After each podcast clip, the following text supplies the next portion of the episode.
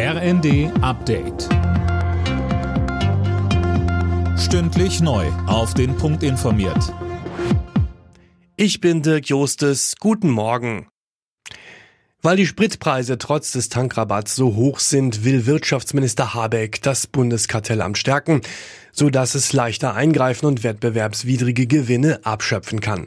Auch Habeck kritisiert, dass die Mineralölkonzerne Profit machen, ohne den Tankrabatt an die Kunden weiterzugeben. Marcel Fratscher vom Deutschen Institut für Wirtschaftsforschung empfiehlt, den Tankrabatt sofort zu stoppen. Er sagt im ersten. Sinnvoller als Steuersenkungen oder Subventionen sind direkte Transfers an die Menschen, und zwar an alle Menschen, wie die Energiepauschale, sodass Menschen das Geld in der Tasche haben und selber entscheiden können. Nicht der Staat entscheidet, sondern die Menschen entscheiden selber, wofür sie das Geld brauchen. Nach der ersten Runde der französischen Parlamentswahl liegt das Wählerbündnis von Präsident Macron nahezu gleich auf mit der Allianz des Linkspopulisten Mélenchon. Beide Seiten kamen auf etwa 26 Prozent. Viele Sitze in der Nationalversammlung werden aber erst bei der Stichwahl am kommenden Sonntag vergeben.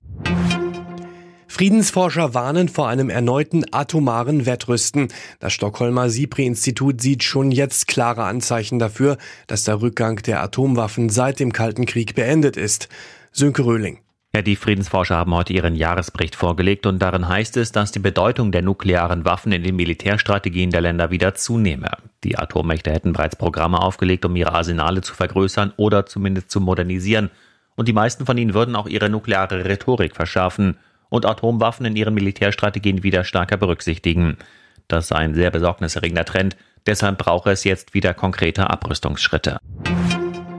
Der Blick zur Formel 1. Da feiert Red Bull einen Doppelsieg beim großen Preis von Aserbaidschan. Weltmeister Max Verstappen kam in Baku als erster über die Ziellinie vor seinem Teamkollegen Sergio Perez und George Russell im Mercedes. Alle Nachrichten auf rnd.de